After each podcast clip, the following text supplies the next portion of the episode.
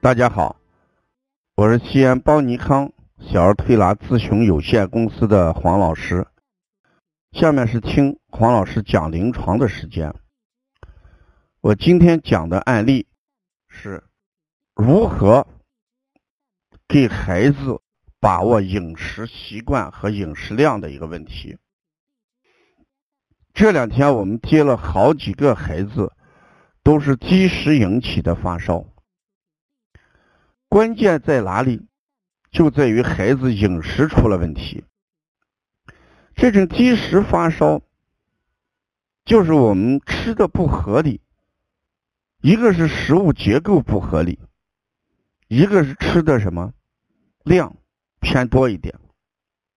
像第一个小男孩五岁，舌苔厚黄，发高烧，整个身体都烫，肚子烫。嗯，嘴里气也是热的，放的屁很臭，大便干结。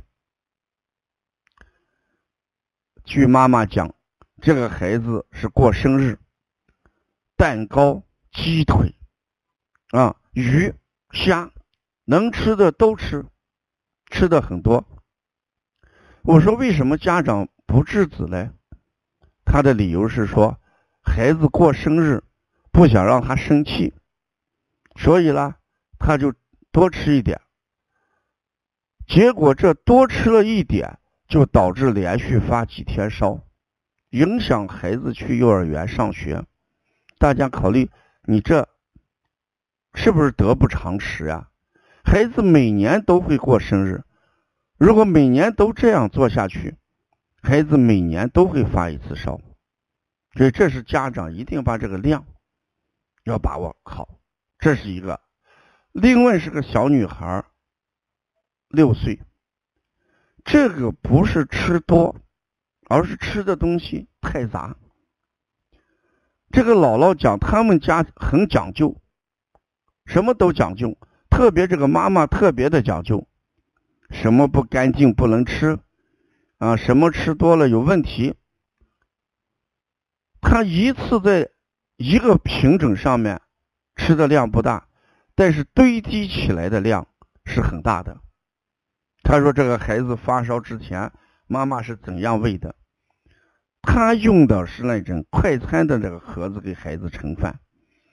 他有严格规定，什么二分之一个煮鸡蛋，听起来也合理啊。两个大虾，一个鸡腿，放两个排骨，再放一块鱼肉，听起来还蛮合理。”蛮科学，但是你把这些东西加起来一算，它的热量并不低。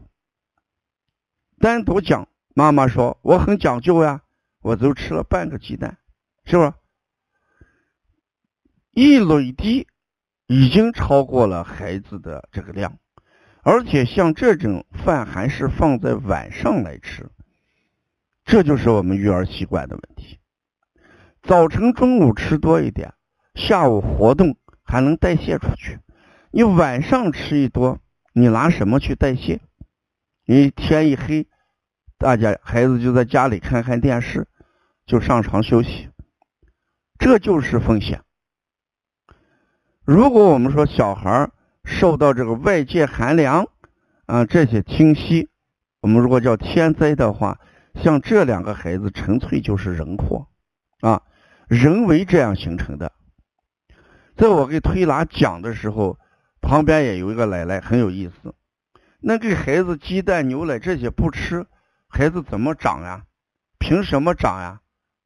还有一个妈妈讲，这一段时间我给孩子没有吃这些，孩子好像长得慢了一些。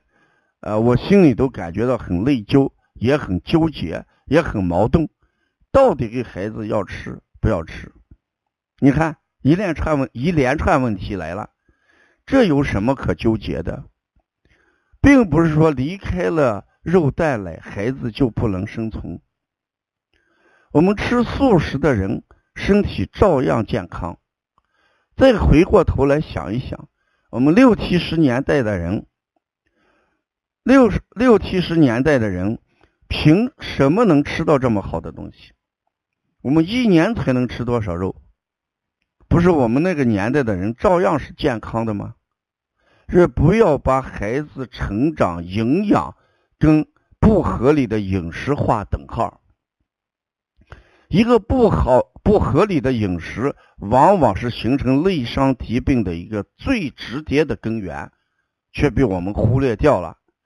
而一个堂而皇之的营养有利于孩子健康，却诱发了多种临床案例啊！所以在这一点上，希望我们家长、育儿妈妈或者我们的同行，一定要把健康饮食观念啊、健康的饮食习惯作为。育儿的一个必不可少的一门学问，一定要去研究它啊！过分讲究的妈妈却忽视了什么热量的摄入，放纵孩子过生日，让他猛吃猛喝的，伤害了孩子而形成高烧。这我过去说过一句话：爱孩子是妈妈的天性，害孩子。是妈妈的本能，妈妈在无意有意当中伤害了孩子，却没有意识到，这是最为可怕的啊！所以希望大家呃多关注一些邦尼康的育儿文化，多关注一些邦尼康育儿文化的一些平台啊，呃这样的话孩子才能健康成长。要了解更多的一些资讯。可以加哎王老师的微信幺五七七幺九幺六四四七，谢谢大家。